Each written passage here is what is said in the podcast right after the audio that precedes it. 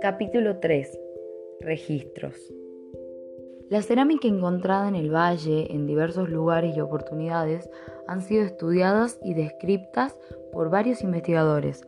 Se han encontrado en las representaciones figuras humanas, en los dibujos que las adornan y en símbolos una identidad con toda la alfarería llamada de Santa María, lo que sería una prueba de la influencia de Aguita en la región. Mejor dicho, que se trataría de un pueblo de Aguita instalado en Tafí del Valle. Es de suponer que esta población haya estado constituida por un pueblo o pueblos sedentarios, con un grado de cultura avanzada, ya que se cree que practicaban la agricultura, tenían obras con técnicas de riego, también viviendas estables y utilizaban animales domésticos como lo probarían los restos que se supone sean de corrales y terrazas de cultivo.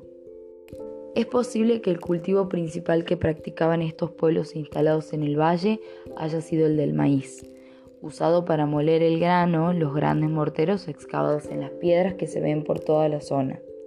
Estos morteros también debieron ser usados para machacar el fruto del algarrobo. Otro vegetal que posiblemente sirvió de alimento a los pobladores debe haber sido el aquino, un vegetal que crece hoy en estado silvestre en las partes bajas del lugar, donde hay suficiente humedad para permitir su crecimiento.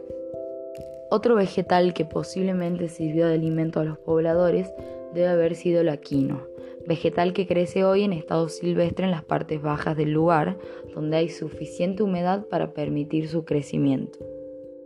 Se supone también que los indígenas practicaban la caza de guanacos, venados, zorros y pumas que proporcionaban alimentos y vestidos. Y así finalizo este corto capítulo número 3. Los espero en el siguiente.